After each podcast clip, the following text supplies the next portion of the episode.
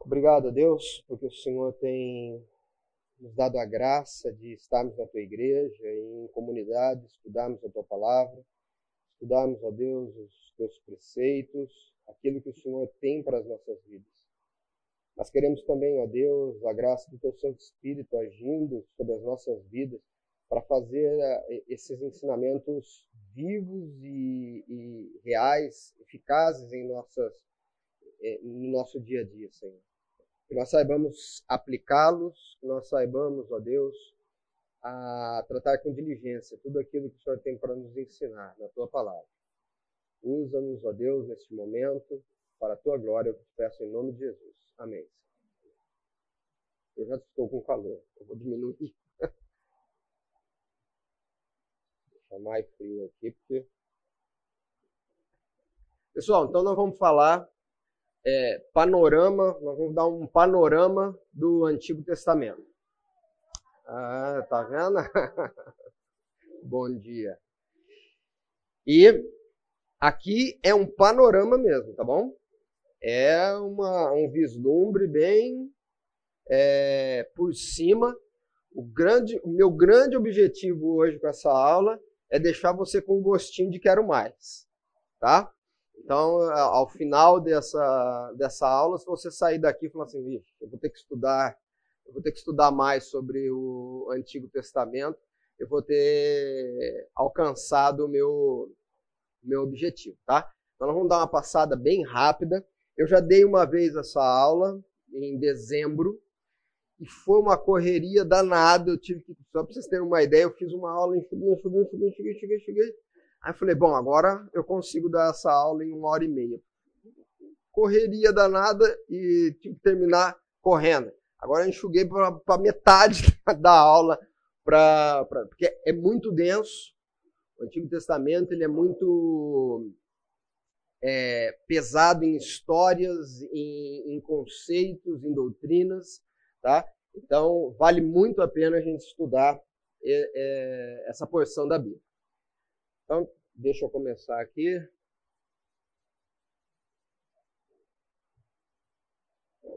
Vamos lá. Por que estudar o Antigo Testamento? Então, é, Franco Ferreira usa uma frase que eu gostei bastante: o Antigo Testamento é a base na qual o Novo Testamento é construído. Trata-se de uma relação entre promessa, Antigo Testamento, e cumprimento no Novo Testamento. O Antigo Testamento é a chave para entender corretamente o Novo Testamento. Por que, que isso é importante, é relevante? Existem algumas linhas é, teológicas evangélicas, né, protestantes, que têm abandonado o estudo do Antigo Testamento e dito assim, não, nós estamos na nova aliança, o negócio agora é, é, é Novo Testamento. O que está no Novo Testamento está ótimo. Só que isso é, é uma, é, é uma, é uma falácia, né? Na verdade, não, não, não é possível isso, uma vez que a base para o entendimento das doutrinas do Novo Testamento está no Antigo Testamento. Então, o entendimento do porquê é que, como Deus tratava com o homem, é uma porção bastante significativa da nossa Bíblia, ela ela está lá no Antigo Testamento. E falar que alguém pode pegar o Novo Testamento e estudá-lo é, com profundidade, entender as doutrinas que ali estão, sem ter o conhecimento do Antigo Testamento, não, não é uma verdade. Então, entender o Antigo Testamento é muito importante. Aqui o, o Jason, né, é, ele traz, que é um PhD em, em teologia, Seminário Batista do Sul, nos Estados Unidos, ele traz dez motivos pelos quais você precisa estudar o Antigo Testamento. O Antigo Testamento é, é, é as únicas escrituras que Jesus tinha para compor e compõe três quartos da Bíblia. Quer dizer, quando Jesus, no seu ministério, ele fala sobre a escritura, ele está falando sobre o Antigo Testamento. Tá? E três quartos da sua Bíblia, 75,5%, da sua Bíblia é Antigo Testamento. Negligenciá-lo é negligenciar uma parte significativa da Bíblia. O Antigo Testamento influencia substancialmente nosso entendimento da, dos ensinamentos bíblicos chaves. Encontramos o mesmo Deus em ambos os testamentos. Negligenciar o Antigo Testamento, então, é negligenciar o ensinamento de Deus, tá? O Antigo Testamento anuncia boas novas do Evangelho do qual desfrutamos. Quer dizer, já no Antigo Testamento se fala da, do Evangelho. Né? Ambas as alianças, a antiga e a nova, proclamam o amor e podemos aprender muito sobre o amor de Deus no Antigo Testamento. Jesus não veio para destruir a lei e os profetas, mas para cumpri-los. Ele mesmo diz isso. Né? Se ele veio para cumprir, então é, faz sentido que nós entendamos esses ensinamentos. Jesus disse que todo o Antigo Testamento aponta para ele, Jesus, não declarar todos os desígnios de Deus pode nos colocar em perigo perante o Senhor, quer dizer, é, a Bíblia nos alerta, alerta aos pastores, professores, diáconos, de que você devem é, é, proclamar todo o desígnio de, de Deus. E todo o desígnio de Deus inclui o Antigo Testamento. Os autores do Novo Testamento enfatizam que, que Deus deu o Antigo Testamento para os cristãos e Paulo ordena para os líderes da igreja que preguem sobre o Antigo Testamento. Quer dizer, está muito claro assim, é, o próprio Novo Testamento, existem muitas referências de que nós precisamos valorizar o conhecimento do Antigo Testamento. Agora, entrando especificamente é, nele, qual é a língua usada no Antigo Testamento? Basicamente, o hebraico. Tá? Ah, o hebraico é uma língua semita, da família afro asiática. A Torá foi redigida em hebraico clássico. Hoje em dia o hebraico clássico não, não existe mais, tá? O hebraico clássico ele não tinha vogais, só consoantes. E com é e, e aí então a, a, a leitura do hebraico clássico ela dependia de você conhecer a palavra de uma, trans, é, uma transferência de conhecimento oral. Então eu ensinava o meu filho como ler aquilo ali. Aquela palavra especificamente. Essa palavra tem esse significado. Com o passar do tempo, ela foi perdendo por conta das, das conquistas e, e, e tudo mais. O hebraico clássico ele foi perdendo a sua, a, a sua us, é, usabilidade. Né?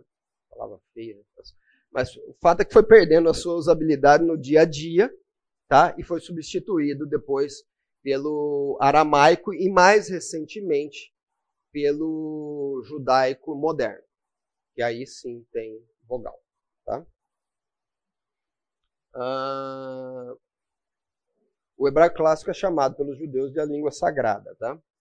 Na destruição de Jerusalém em 586, o hebraico clássico foi substituído no uso diário pelo aramaico, tornando-se a língua franco-regional, e inclusive na liturgia, quer dizer, é substituída depois da, da conquista de Jerusalém, é, ele é substituído pelo aramaico. O hebraico moderno é uma língua que surgiu aí no século XIX, século XX, e foi uma adaptação quando da diáspora judaica, né, os judeus começam a voltar, eles pegam e querem retomar a língua hebraica não mais o aramaico, e aí reinventam ela. Basicamente foi isso aí, tá bom? O Antigo Testamento ele pode ser dividido, tem várias divisões possíveis para o Antigo Testamento, tá? Nós vamos tratar daqui da a mais comum, tá? Ela é dividida em cinco partes. A primeira parte com cinco, os primeiros cinco livros, chamados de Pentateuco. Depois nós temos 12 livros chamados históricos. na sequência, cinco livros é, proféticos, cinco livros de profetas maiores e cinco profetas menores. Já dizendo aqui, né, profetas maiores e menores é uma alusão é, exclusivamente ao tamanho do livro escrito, tá? Não tem nenhum tipo de inferência aqui a, a, a mensagem, a importância da mensagem, a importância que o profeta tinha. É só uma questão do tamanho dela. Aí essa divisão é bastante usada porque fica fácil didaticamente para os teólogos, né? 17, 5, 17. É uma, uma, então, você tem a primeira porção em 17, os livros poéticos, é, que não, não são assim históricos, né? não trazem história em si, e, o, depois 17. Tá? Essa divisão que nós vamos considerar aqui no nosso estudo, tá bom? A, a, o Antigo Testamento também, uma outra divisão. Quando nós falamos de estudo, panorama do Antigo Testamento, nós podemos dar dois tipos de panorama. Nós podemos dar um panorama dos livros do Antigo Testamento e nós podemos dar um panorama da história do Antigo Testamento. Tá? É, as duas análises são cursos em curso de teologia de um ano inteiro, de às vezes de mais de um ano inteiro, tá? Nós vamos fazer isso em uma hora e meia. Espera aí. É, aqui nós vamos usar a divisão dos períodos em nove períodos da, da história do Antigo Testamento, tá? São eles: origem, patriarcas, o êxodo, conquista, os juízes, Reino Unido, Reino dividido, Reino cativo e depois o, o retorno. Então nós vamos passar. Nosso foco aqui é dar um panorama com foco histórico, tá? Nós vamos dar uma, uma, uma viajada pela história do Antigo Testamento, olhando de forma pontual em alguns livros que parecem estarem encaixados nessa história por uma questão doutrinária, uma questão de ensinamento que tem que ser feito ali, tá bom? Essa é a divisão básica que nós vamos ter dos livros em relação à história, o período histórico que ele está encaixado, e a divisão dos.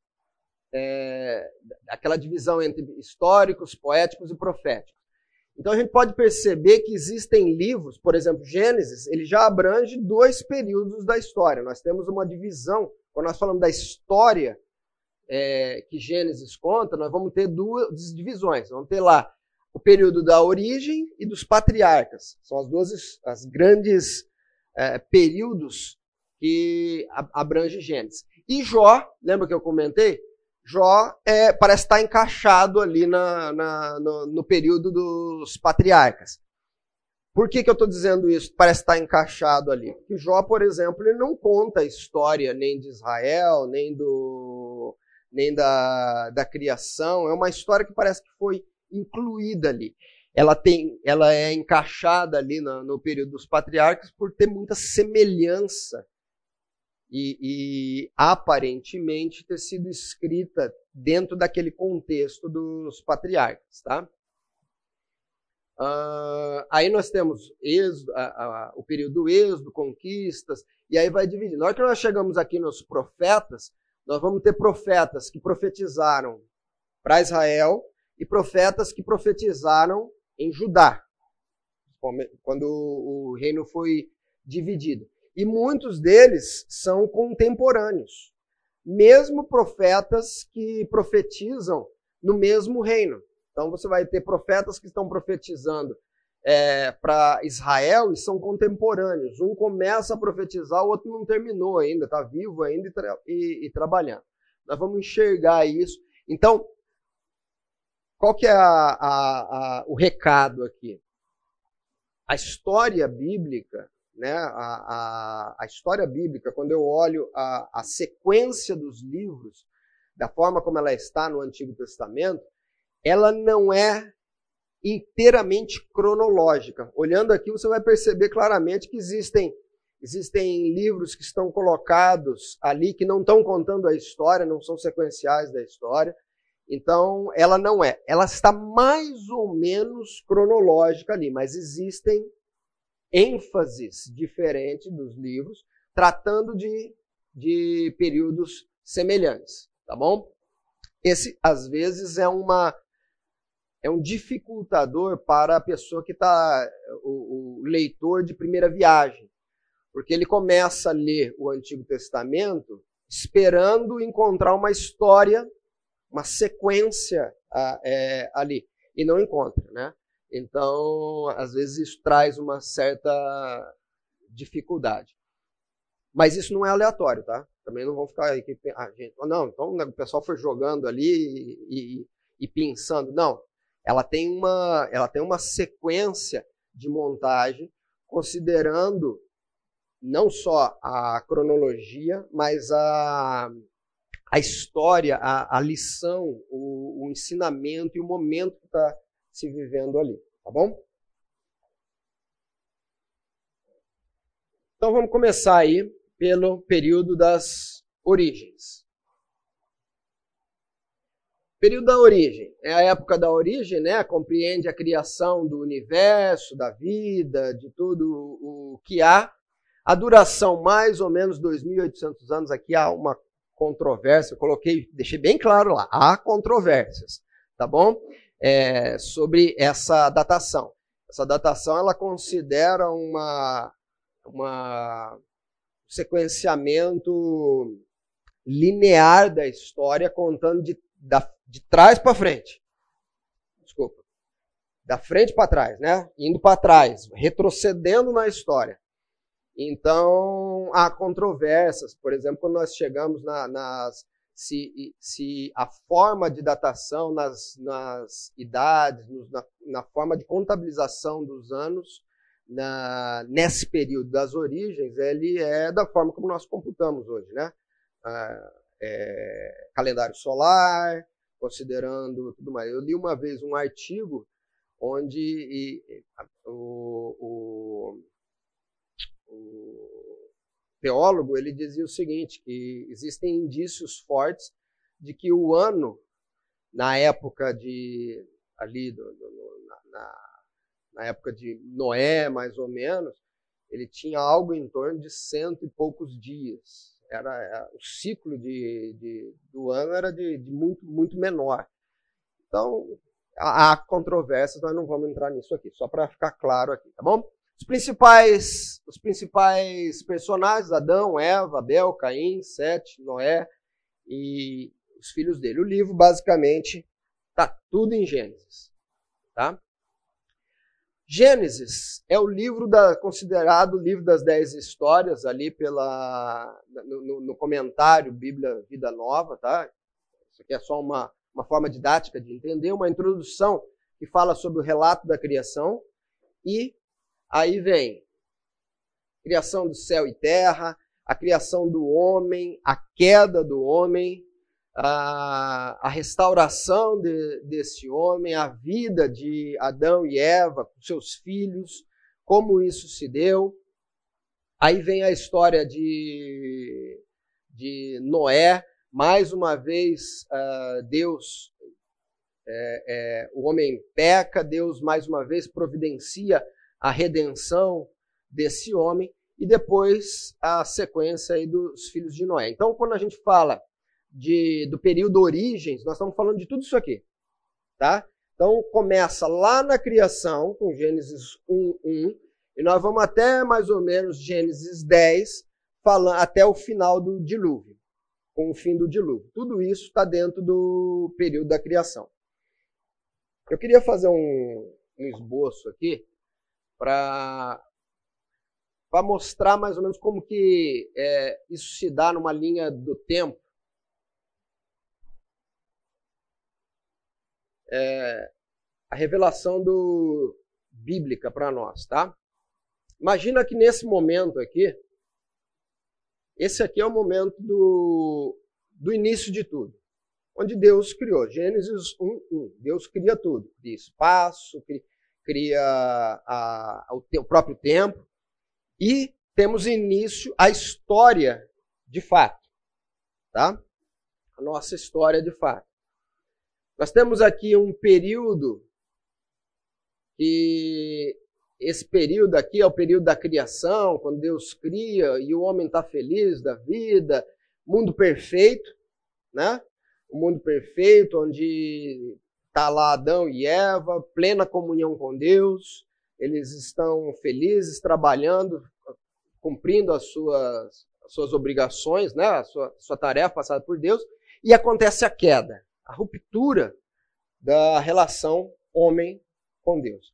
A partir desse momento, o que a história bíblica nos conta é uma sequência é uma sequência de Deus fazendo aliança com o homem, o homem quebra essa aliança, Deus faz nova aliança, nova quebra, e ele vai trabalhando aqui a história que se desenrola, a história da humanidade, né, a história da criação, ela se desenrola dessa forma através de através da, de pactos, alianças que Deus vai fazendo com o homem e insistentemente esse homem quebra a aliança. E a história vai caminhando dessa forma até seu ápice, que é aonde? Plenitude dos tempos. Quem? O Cristo, isso aí. Então nós temos a história da humanidade ela vem andando aqui, e aqui nós temos a história de. Nós vamos ter Noé, nós vamos ter ah, os pactos com Abraão, né, Isaac, Jacó, é, os pactos com Israel, e, e, aí entra a história de Israel aqui no meio, culminando em Cristo. E aí começa uma outra história, que é Aqui é a história da igreja. Ok? Que culmina quando? A segunda vinda de Cristo. E vai até onde? Não sei. Vai até a eternidade, né? Vai até a eternidade.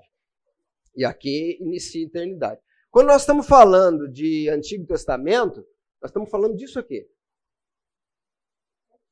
Essa, eu quebrei duas vezes. Essa aqui, muito, quebro bastante. o, o, o, essa é a história que nós tratamos no Antigo Testamento, tá? Nós estamos falando disso. Então, toda vez que a gente olha para essas histórias, para os ensinamentos, para tudo que nós temos na nós enxergamos no Antigo Testamento, nós precisamos ter isso em mente. A história está caminhando para esse momento. É Deus preparando a humanidade, preparando a, a, a, as, as, o povo, preparando o caminho para que Cristo pudesse vir. E o entendimento das origens, ele dá respaldo, ele dá ele, faz, ele dá uma cama para toda essa, essa história de pacto e, e, e aliança, é, pecado, aliança e pecado, Deus trabalhando a vida, preparando o caminho para que Cristo viesse. É aqui na história da origem que nós entendemos por que esse plano é necessário. Então, o grande objetivo desse primeiro período, dessa primeira parte de Gênesis, não é dizer para você exatamente como é que Deus fez o que fez. Como é que Deus criou o universo. Não é esse o grande objetivo. É dizer o porquê. Por que ele é, elaborou esse plano de redenção para o homem. Por que ele precisava elaborar esse plano de redenção para o homem? Então, essa primeira etapa, essa primeira parte da, do, do, livro, traz essa, essa, esse arcabouço para a gente. Qual o motivo pelo qual Deus precisava redimir o homem? A grande história contada aqui no, nessa primeira parte de Gênesis é pecado do homem e redenção providenciada. E aí começa a elaboração do plano. Beleza? Aí nós vamos para o segundo período, entramos no segundo período dos patriarcas. O período dos patriarcas é mais ou menos 250 anos, tá? É, os principais autores, atores aí são Abraão, Isaac, Jacó e José. Esse período vai começar com o fim do dilúvio e vai até a, a até o momento antes da saída do Egito. Israel cativo no Egito, tá bom? Essa é a, a, a história. E aí nós temos essa, essa história em Gênesis e Jó, que se encaixa aqui como um, uma, uma história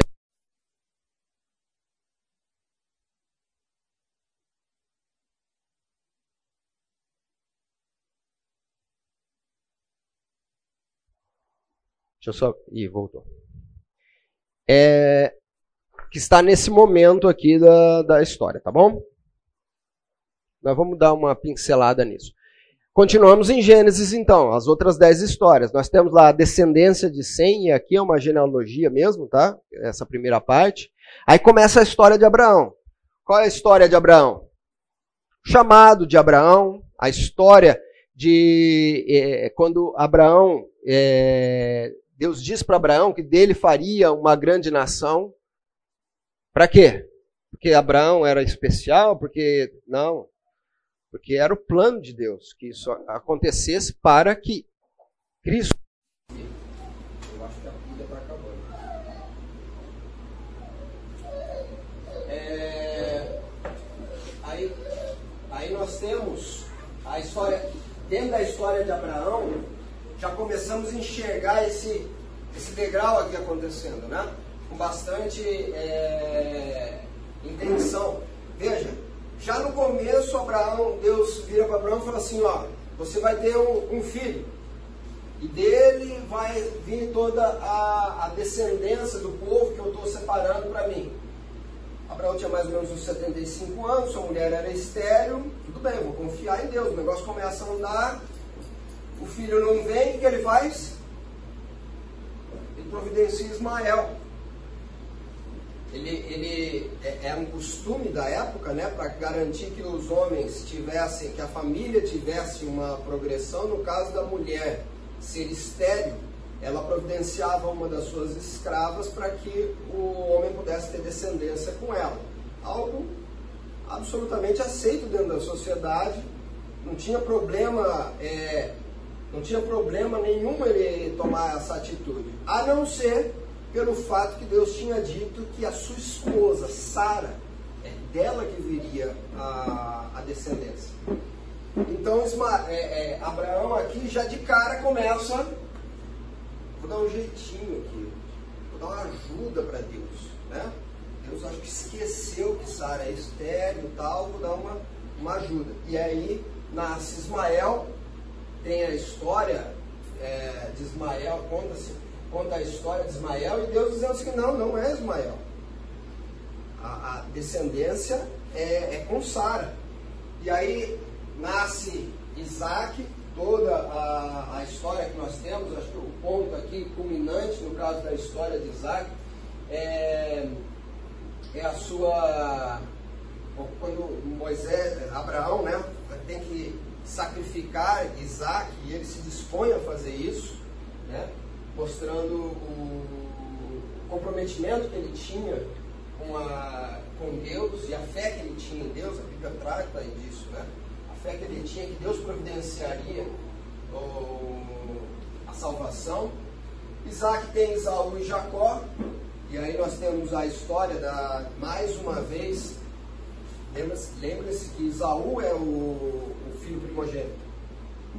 Isaú é o filho primogênito e ele abre mão da sua primogenitura por um prato de comida, quer dizer, desdenhando isso. E, de fato, no desenrolar da história, ele acaba perdendo a bênção da primogenitura e que fica para Jacó. Jacó começa o, a, a, a, criar uma família e de Jacó nascem 12 filhos um deles José. E aí vem a história de José, nesse pedaço da, de, de Gênesis, né, de 37 a 50, nós vamos conhecer a história de José. Né? José é vendido pelos irmãos, vai para o Egito, lá no Egito ele, ele, ele é, prospera né, pela bênção de Deus, acaba prosperando, se tornando governador do, do Egito, e aí ele toma uma atitude que é determinante para o final desse período. Ele traz, durante o período de seca, ele traz a sua família para o Egito. Ele traz a sua família para o Egito para ali ele poder cuidar melhor de sua família. E ali o povo judeu começa a crescer. Aquela família, aquele clã, né? Ali começa a crescer e se multiplicar muito rapidamente. Quando a história vai tratar disso, a história bíblica vai tratar dessa situação, ela diz o seguinte: e um faraó que não conhecia, a gente não sabe ao certo quantas dinastias depois disso, mas um faraó que não conheceu a José, se incomodou do tamanho que os judeus estavam tendo e os escravizou. No começo, uma escravidão mais branda, que era mais uma questão de servidão, colocou ele para ter. Pra, eu acho que é isso.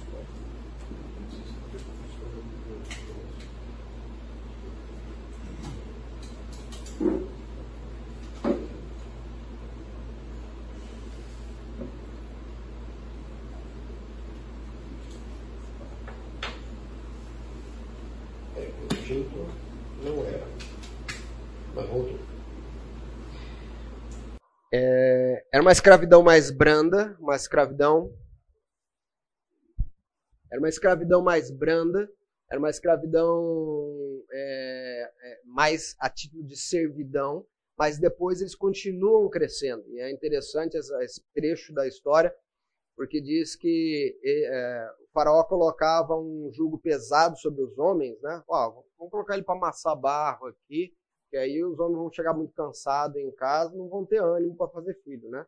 E não adiantava, continuavam fazendo muito filho, muito muito rápido e crescendo. Não, vamos colocar um jugo um pouco mais pesado aqui. Agora tira o barro, né? E eles vão ter que buscar o barro para poder. Vai ficar mais difícil ainda.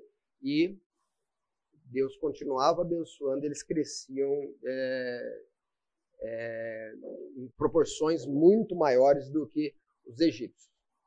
É nesse contexto que termina esse período, tá? Então nós terminamos com Israel se tornando, aqui é a primeira vez, a partir desse momento, é a primeira vez que Israel vai ser entendido, percebido como um povo de fato.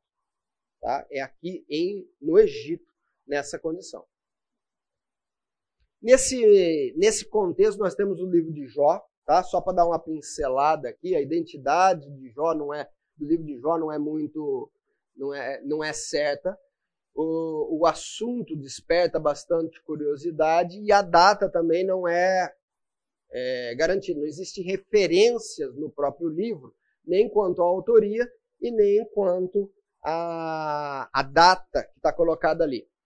A maior parte dos estudiosos entende que esse texto ele está incluído nesse momento, nesse período do patriarca, pela forma como ele é escrito. Então, a, a própria a própria é, literatura, né, a forma como foi escrita, os, os elementos que são utilizados ali, a relação que Jó tinha com seus amigos e com sua família, denotam que ela está incluída dentro deste, período.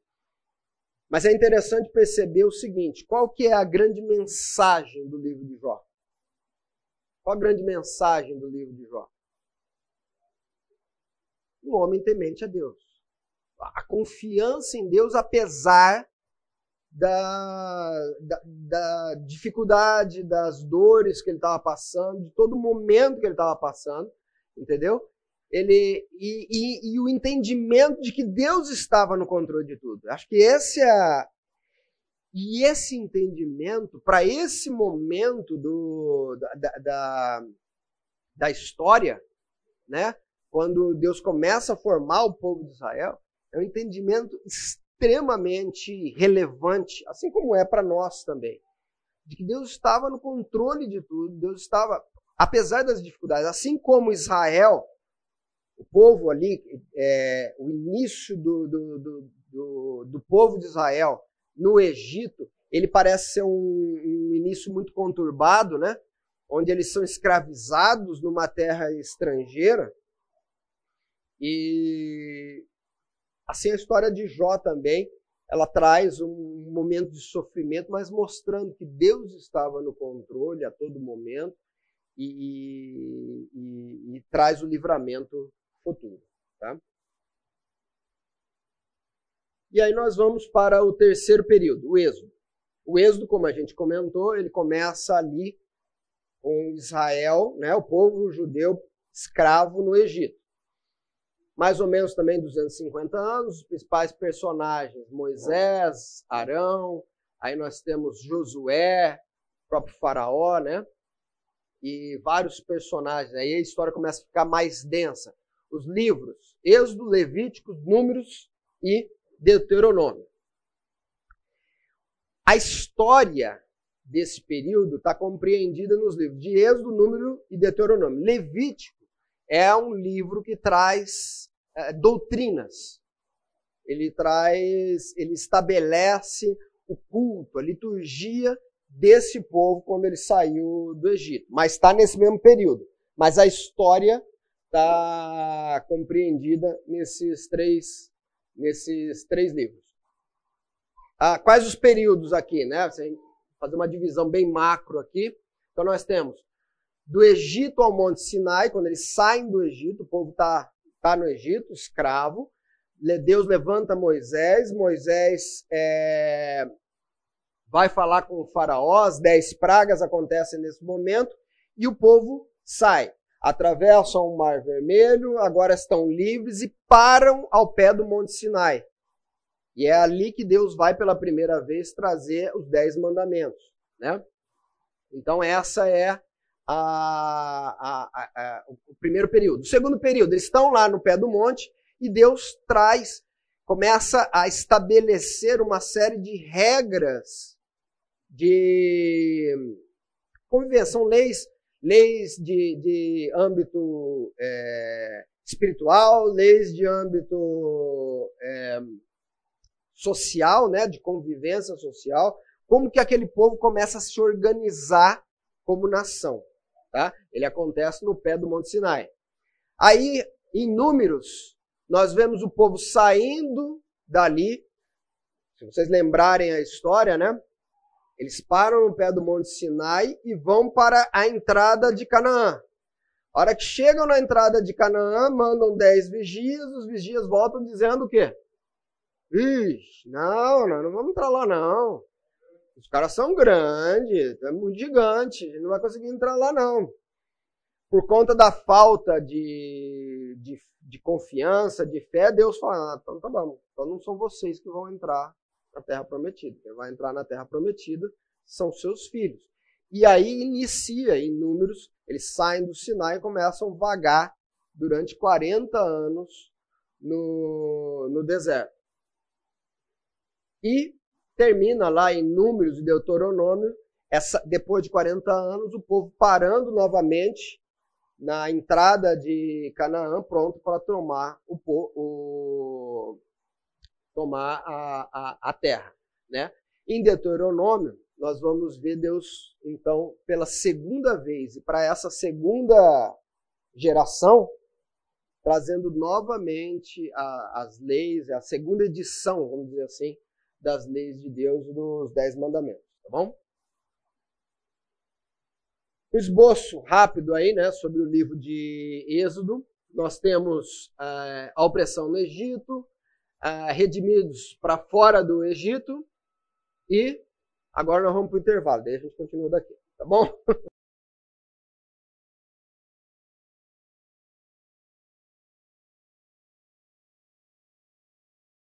É, então, aqui nós temos o esboço de Êxodo, tá? Então, é basicamente aquilo que a gente já falou, eles estavam lá no Egito, são redimidos para fora, aprendem durante o deserto, tem a consagração e também a, aprendem toda a parte de adoração, sacerdócio, rituais, aqui no livro de Êxodo. O livro de Levíticos, como eu comentei, ele traz muito sobre o, o sacrifício, o significado disso, o sacerdócio, intercessão, a própria a parte da, da higiene e purificação para o sacrifício, reverência em relação ao sangue, conduta ética e tudo mais. Quer dizer, é um apanhado, dentro desse mesmo momento, é um apanhado geral sobre a liturgia e a forma de adorar a Deus. O livro de Números, ele continua a história, então eles partem ali do Sinai, começam a vagar pelo deserto até o momento quando eles chegam à porta da, de Canaã. Aquela viagem, né, a Transjordânia, é quando eles voltam para Canaã. E Deuteronômio está muito focado no reforço às leis. Tá? Nessa, nesse momento de entrada, logo antes da entrada de Canaã, Deuteronômio foca muito em, em, em fazer um reforço das leis, é a segunda vez que os dez mandamentos são dados e todo um trabalho para ter ali um, um, uma instrução daquele povo. Lembrando bem, a instrução de Deuteronômio não é a mesma instrução dada lá em Números. Porque em Números é dada a instrução ao, ao, ao, aos pais, que não entraram na terra de Canaã, vagaram durante 40 anos, e essa é a nova geração. Tá?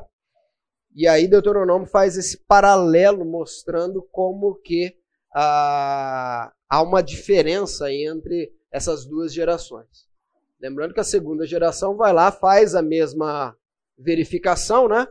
Manda os espias lá e eles voltam com uma visão completamente diferente. Não, e facinho, tranquilo, vamos firme que Deus vai nos dar a vitória. E é o que realmente acontece no quarto período. Nós vamos para o quarto período, o quarto período, a conquista, ele é bastante curto, ele trata especificamente aí sobre a conquista de Canaã. O livro é basicamente o livro de Josué, tá? Então, o esboço aqui bem sucinto, dividindo Josué em quatro etapas. Nós temos aí a entrada na terra da prometida, a conquista dessa terra prometida, a divisão das terras e a despedida de Josué.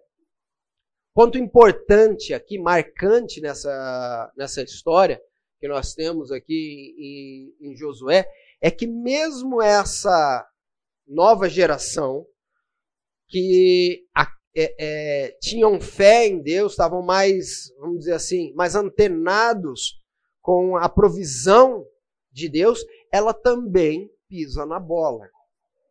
A pisar na bola não é prerrogativa de, de geração, de uma geração ou de outra. Pisar na bola em relação aos desígnios de Deus, à obediência que, tem que, que temos que ter a Deus, não é prerrogativa dos meus pais, não é minha, não é essa geração. Ah, mas a minha geração, a sua geração fez a mesma coisa. Eu sempre ouvia muito isso quando era, quando era jovem, né?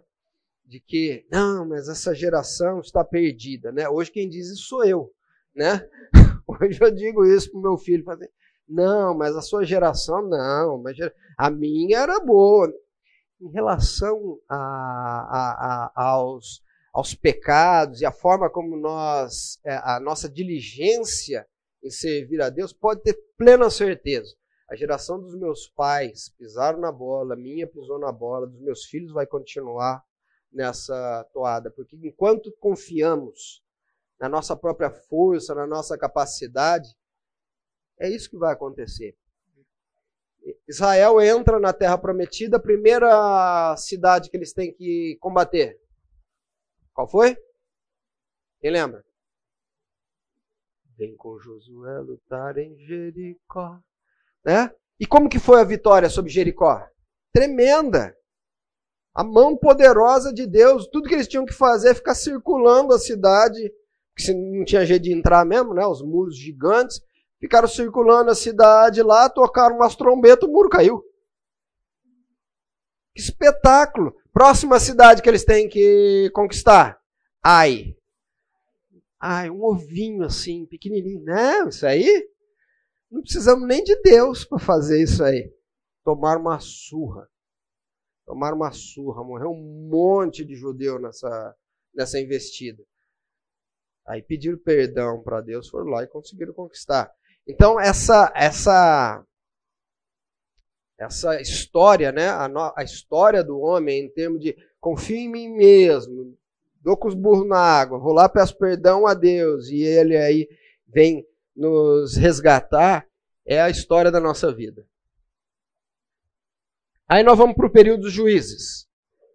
Período dos juízes, mais ou menos 300 anos, foram 16 juízes, tá? Aqui, quem considera 16 juízes está incluindo aqui Samuel também como juiz. Aí tem uma, uma controvérsia teológica aí, né? Se ele foi mais juiz ou mais profeta, mas é isso aí. 16 juízes. Os livros de Juízes e Ruth, tá? Esse, essa história, esse período, ele é característico pelo ciclo de falhas. Olha que interessante. A gente vai perceber em toda a história desse período que o povo está lá, feliz da vida e sossegado, lá em cima. Deixa eu ver se o mouse está aqui. Está sossegado. Aí, como estão muito sossegados, começam a pecar. Safadezas e tudo mais. Deus pega e julga o povo e manda para eles servidão. Eles começam oprimidos por outros povos. Aí eles se veem em maus lençóis, começam a suplicar, pedem a Deus salvação. Deus manda a solução através dos juízes, eles são salvos e voltam para o momento de sossego. O sossego gera safadeza. Safadeza, nova servidão. E é isso que a gente vai ver nesse quadro aqui. Olha que como a história se repete, né? Primeiro período, são oprimidos pelos mesopotâmicos durante oito anos, Deus manda Otiniel. São libertos, 40 anos de sossego, volta a pisar na bola, oprimidos pelos moabitas, 18 anos, Deus manda Eude. Eude. 80 anos de tranquilidade aí, e a história vai e é esse o ciclo de juízes: pecado, redenção, sossego, novo, novo pecado. Se a gente considerar aquilo que eu comentei agora há pouco, de que isso não é restrito a, a uma geração, a um povo, essa característica do homem quando começa a se afastar de Deus, faz uma avaliação da, da nossa sociedade, que momento nós estamos como povo cristão, como povo evangélico diante de Deus? Em que momento nós, nós estamos? Não, só, só reflita sobre isso.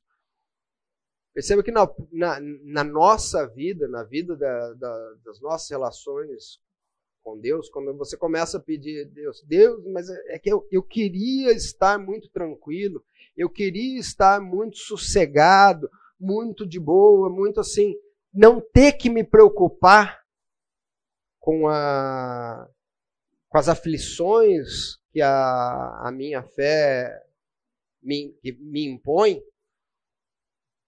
é, você está se submetendo a um risco considerável. Eu lembro que quando eu era muito pequenininho, eu sofria muito bullying. Nem existia essa palavra, mas já sofria, né? Muito bullying por ser cristão. Na escola era, era motivo de chacota o fato de você ser cristão. Na vida dos meus filhos, eu percebi que isso já não é uma realidade. Já é mais tranquilo. Talvez eles, eles tenham outras, outras dificuldades. Mas no colégio, pelo menos, é, é uma outra realidade. Você tem uma, uma projeção, né? o IBGE diz que nós somos quase 30% agora, né? os evangélicos no Brasil. Isso traz um conforto que talvez seja perigoso para a gente se a gente descansar nele. Se a gente começa a não, Senhor, manda conforto, manda descanso, né? Quer dizer, eu não quero ter dificuldade com a minha fé. É, nós estamos nos colocando em, sob risco. Porque essa é a nossa natureza do homem sem Deus.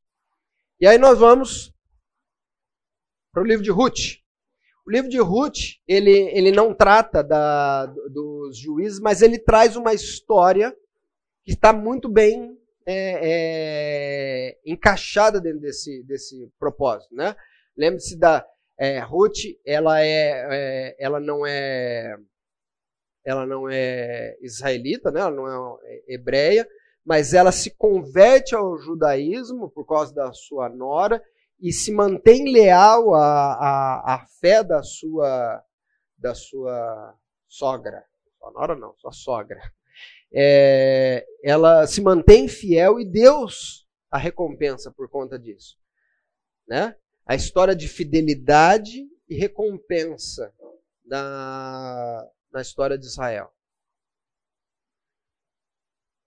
Aí nós vamos para o sexto período, que é o Reino Unido. No período do Reino Unido, nós temos ali os. São mais ou menos 120 anos, 40 anos para cada rei, né? Nós estamos falando aqui, ela começa, os principais é, personagens são Samuel, que é o profeta que unge os reis, né? Unge Saul e, Davi, e os três reis do Reino Unido: Saul, Davi e Salomão. Os livros estão lá em 1 e 2 Samuel, 1 Reis, 1 e 2 Crônicas. Salmos, Provérbios, Eclesiastes e Cantares não trazem a história, mas estão inseridos dentro deste período, tá bom? Esse aqui é o timeline da do, a linha do tempo, né? Do, do Reino Unido. Então, basicamente, o que, que acontece? Nós estamos saindo aqui da época dos juízes. Samuel, então, ele, ele unge a Saul como rei. Lembra da história que o povo começa a pedir: não, preciso de um rei, preciso de um rei, queremos ter um rei. Eles vinham da época dos juízes, onde a, a o governo era um governo teocrático, né? onde Deus, através dos profetas, dizia o que deveria ser feito, como deveria ser conduzido, e é assim que andava. Os juízes não eram. Eles não são juízes que vêm para governar o povo, mas para livrar o povo da opressão. Tá?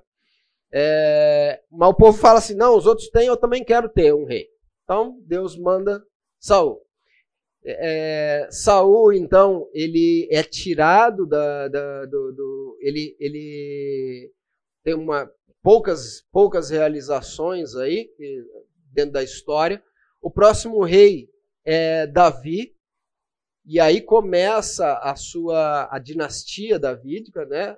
Davi não é não é filho de Saul, não faz parte, então é uma nova dinastia e Salomão, que é filho de Davi. É no período de Davi que o reino é consolidado.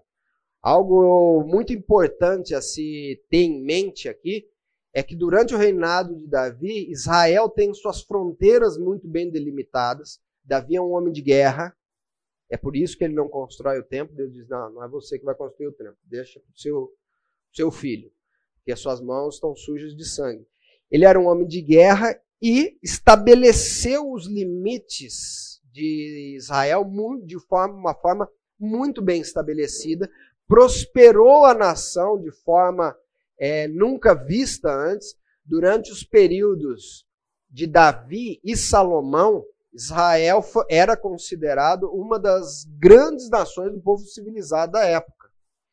Ela era uma nação de alta influência, de grande influência no mundo civilizado, e, e se tornou muito próspera.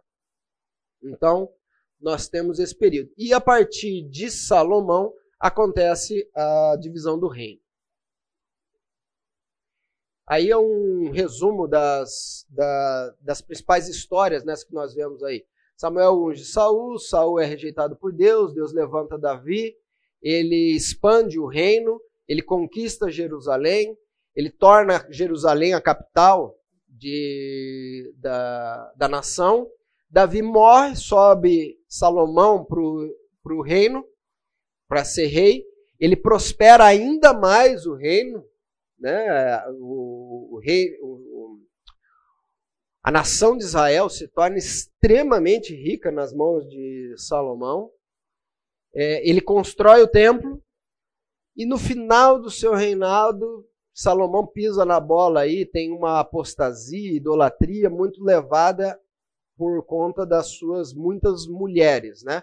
É, Salomão faz muitas, muitas alianças com os povos, por isso que ele prospera demais. Ele é um político muito hábil, ele consegue fazer isso com muito maestria e principalmente por conta da sabedoria que Deus deu a ele. Ele consegue fazer isso com muita maestria. Para cada aliança que ele fazia, ganhar uma mulher, né? Essas mulheres o corromperam levaram ele a se tornar idólatra e, e, e apostatar da, da fé né, que, ele, que ele deveria professar e, e dirigir o povo em direção a isso. E quando o, quando Salomão morre, o reino se divide. Esse é o legado de Salomão, né? um reino dividido. E aí nós entramos na época do reino dividido. Uh, a causa do, da divisão do reino, nós vamos ver ali em 2 Crônicas 10, 19, os principais livros. 2 Reis, Isaías, Jeremias, aí a gente entra nos profetas que estão nessa época aqui, tá bom? Qual o motivo da apostasia, da, da apostasia, ó, da divisão do reino?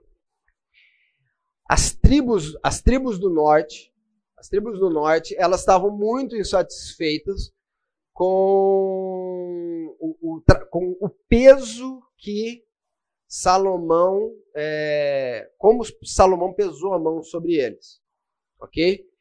E eles pedem, ó, assim que Salomão morre, Roboão, que é o filho de Salomão, vai ascender ao trono. Então as tribos do norte pedem, ó, livra a gente desse, desse jugo pesado que seu pai colocou sobre a gente. A gente está querendo. Precisa ter mais folga nos impostos, nisso, naquilo. Roboão se ele, ele se aconselha com os conselheiros do seu pai. E a, o conselho foi: alivia. Alivia que você vai ganhar o povo.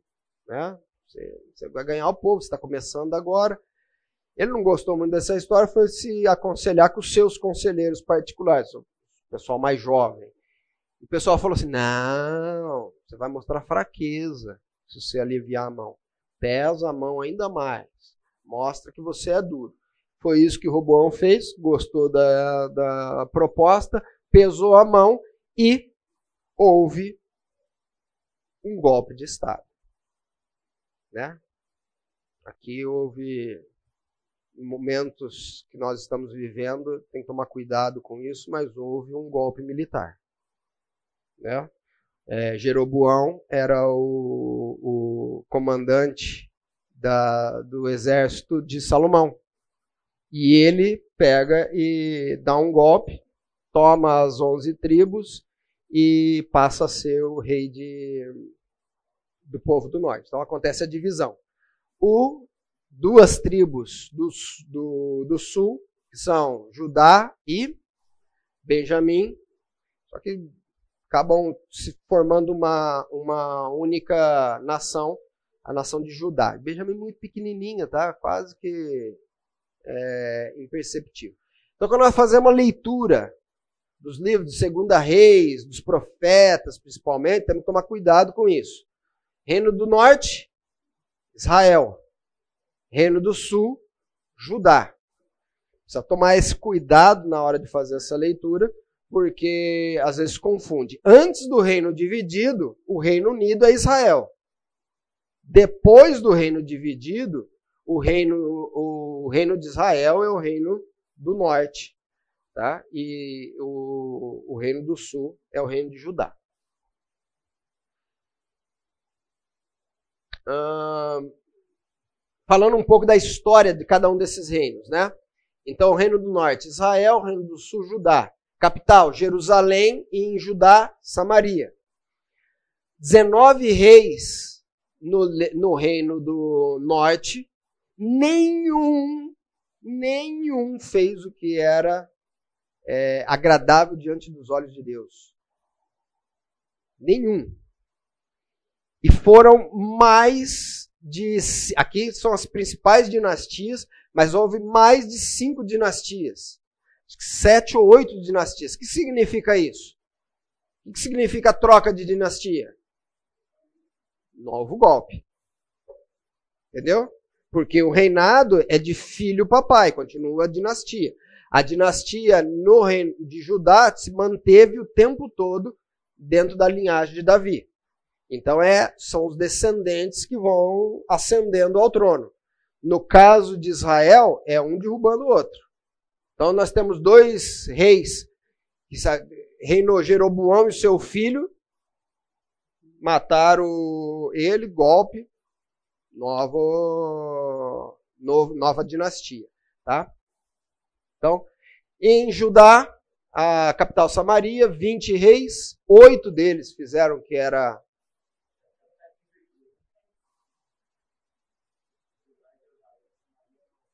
É, é verdade, você tem razão, você tem razão.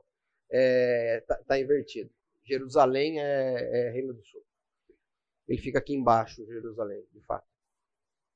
É, oito deles fizeram o que era digno diante do justo diante dos olhos do Senhor e a dinastia manteve-se uma só, que foi a dinastia de Davi.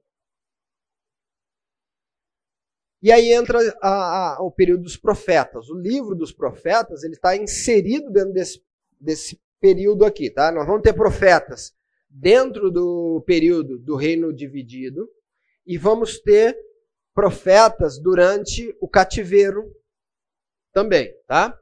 Mas a, a, o, o, os profetas, os livros dos profetas, eles se inserem aqui. Uh, o que, que é, qual é a função do profeta? É ser um arauto, mensageiro de Deus diante do povo, tá? Eles são chamados de homem de Deus, servo de Deus, embaixadores dos céus, intérpretes. Em Samuel são chamados de videntes. Por conta dessa característica, né? Vidente no sentido de que ele ele traz a, a mensagem sobre o futuro de, de Israel, do povo. Aqui eu trago um, um painel.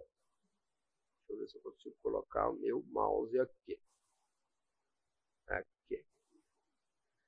Trago um painel aqui do, do que foi cronológico. Né? Então nós temos ali Saul, Davi, ele tem um momento ali onde ele divide, há uma divisão no reino com seu filho, depois ele restabelece a unicidade do, do, do reino, Salomão e acontece o cisma hebraico aqui.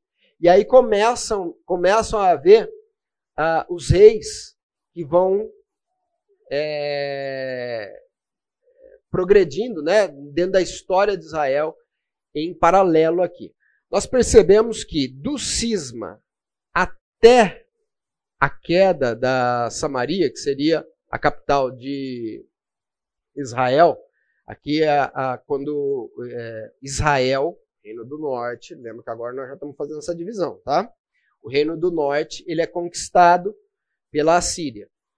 Até lá nós vamos ter dois profetas em Judá e cinco profetas em Israel. Os dois primeiros profetas em Israel, Elias e Eliseu, esses dois não têm livros, mas nós conhecemos bem a história, né? Elias profetiza em Israel, tá? Ele prega contra o balaísmo, contra a idolatria, e Eliseu vem depois dele pregando sobre a mesma coisa, o mesmo discurso.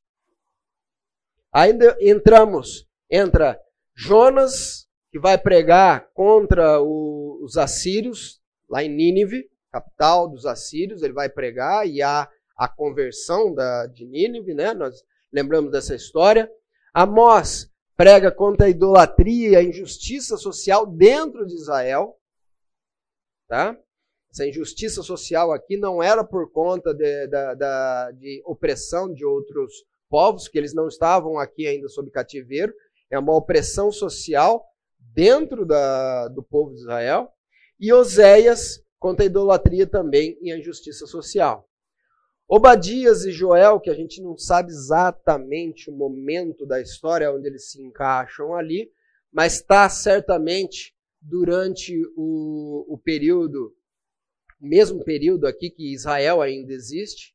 Então ele é conterrâneo de Elias e Eliseu, eles são, né? Obadias pega contra Edom, por conta da Edom, os edonitas estavam é, lutando e guerreando contra Israel, então eles pregam contra, ele prega contra a, a, a os edonitas e Joel é, fala sobre o juízo de Deus também em data não não muito certa, tá?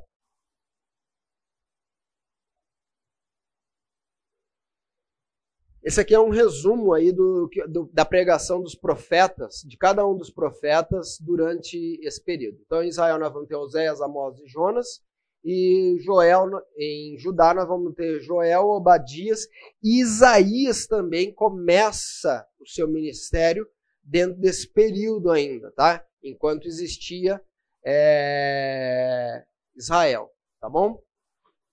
A gente já tratou dessas, desses, da, da mensagem deles. E aí nós vamos para o, o, o oitavo período, que é o reino cativo.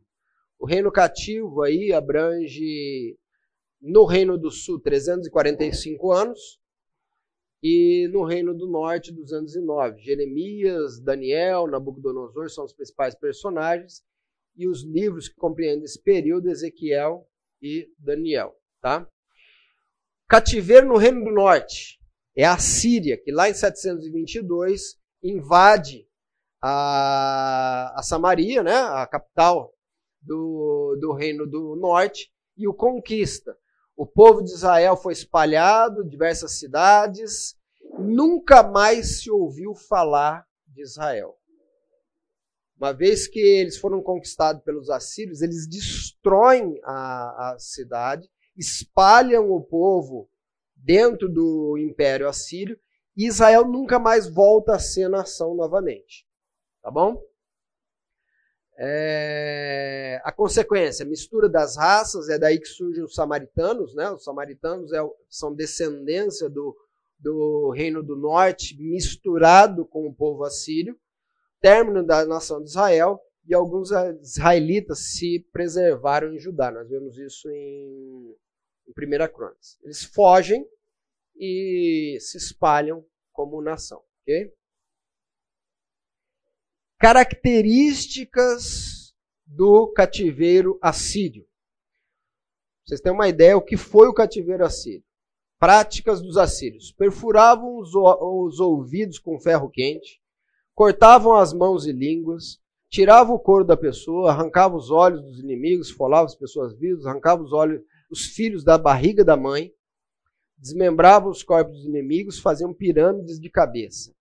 A, a, o cativeiro assírio ele foi muito traumático para o povo e por isso que eles fogem e não, não voltam, mas se espalham por conta da, da dizer assim, ferocidade com que eles tratavam. Os assírios, eles eram um povo que eh, eles destruíam as nações, muito diferente dos babilônicos que vão que vão conquistar o povo do sul depois, nós vamos ver. Os assírios destruíam as, as, as nações que conquistavam. Esse era o grande objetivo deles, tá? Destruir as, suas, as nações. E de forma cruel. O cativeiro do sul. Acontece o primeiro, o primeiro momento desse cativeiro, quando Nabucodonosor pega alguns, alguns principais é, personagens do povo e leva para a Babilônia. Então ele pega, é quando Daniel e o Sadraque, Mesaque e Abidinego são levados para a Babilônia. É só a nata. Eles vão lá, entram lá, não, nós não vamos destruir vocês, não. Basta vocês ficarem aqui, vocês são parte do nosso império. Quando a gente for lutar, vocês vêm. Quando a gente chamar para guerra, vocês vêm, pagam imposto direitinho. Nós só queremos a nata. Pegaram lá e levaram em 606. Num segundo momento, ele volta lá e leva mais 10 mil cidadãos para a Babilônia. E em 586 ele entra em Jerusalém tudo isso muito motivado também pela por é, levantes que, no, que, se observa dentro do povo, né? Ah, é, começa a acontecer uma revolta, o povo não quer ficar sob a servidão da Babilônia, começam a criar, aparecer é, milícias, né? Vou colocar assim, para grupos que querem lutar contra a Babilônia e aí, em 586, eles cercam Jerusalém, destroem Jerusalém, incendeia tudo, destrói o templo e tudo mais. Consequência: os judeus nunca mais cometeram pecado, nunca mais se ouve falar de idolatria em Israel. é, voltaram a praticar a lei do Senhor, trocaram o hebraico pelo aramaico, aprenderam a viver sem o templo, porque o templo foi destruído, mesmo depois do retorno, o templo não é, é reconstruído. Apareceram as sinagogas e começaram a se dedicar mais aos comércios, ao comércio. Característica do exílio babilônico. Em Jerusalém, primeira coisa, aquele primeiro momento, acontece a deportação de governantes, sacerdotes, a mata do povo e distribuição das terras para os trabalhadores locais. No segundo momento, lá na Babilônia, trabalho forçado, vive no subúrbio, crise de identidade e centram a vida, centram a vida religiosa deles no sábado, assembleia, circuncisão, essa passa a ser as principais regras litúrgicas né, de, de vivência religiosa deles dentro do exílio. Aí voltamos ao nosso uh, ao nosso cronograma, nosso cronograma não, né, a linha do tempo aqui. Então a gente tem a queda da Babilônia e daí não se ouve mais a queda da Samaria para os assírios não se ouve mais falar do povo israelita, tá? No caso de Judá, eles continuam aqui livres até ali 605. Então nós temos Isaías que vai profetizar sobre o Messias, Miqueias prega contra a injustiça social, Naum fala contra os assírios. Naum aqui ele fala so... é a mesma mensagem de Jonas, com desfecho diferente. Quando Jonas prega em Nínive, eles se convertem.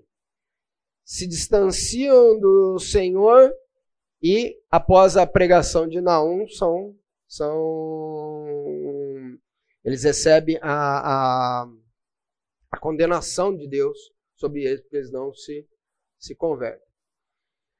Sofonias prega sobre o julgamento de Deus, Jeremias prega sobre a salvação de Judá, Abacuque fala sobre a fidelidade do justo. É... Ezequiel prega sobre o castigo, sobre o pecado. Daniel profetiza sobre os reinos do mundo e a vitória final de Deus. Isso tudo aqui acontecendo durante a primeira parte do cativeiro, nós temos o início do cativeiro, e em 586 a queda de Jerusalém, quando o povo é levado para é, é Jerusalém é incendiada, né? E aqui um resumo aí das, dos, da mensagem dos profetas durante, dentro do povo de, de Judá, né? Dentro da nação de Judá. A gente já passou rapidamente por isso. E aí nós vamos para o último período, que é o período do retorno. Esse período do retorno, ele ele compreende aí a partir de 536 até 425 os principais personagens, Zorobabel, Esdras e Neemias, que trazem o povo de volta, é, eles conduzem, são os líderes que trazem o povo de volta para a sua terra, e Ageu, Zacarias e Malaquias, né, que são os profetas desse momento, dessa época. O que, que aconteceu no retorno? O povo começou a voltar de Judá a partir do decreto do rei Ciro, e, é, e eles ainda estavam sob o domínio persa. Os persas, eles conquistam a Babilônia e, consequentemente, tudo que é dominado por eles, tá? Então, o primeiro retorno acontece com Zorobabel. Ó, o pessoal que for ter filho em breve aí, Zorobabel. Eu tentei colocar no meu filho do meio o nome de Zorobabel, mas minha esposa não aceitou.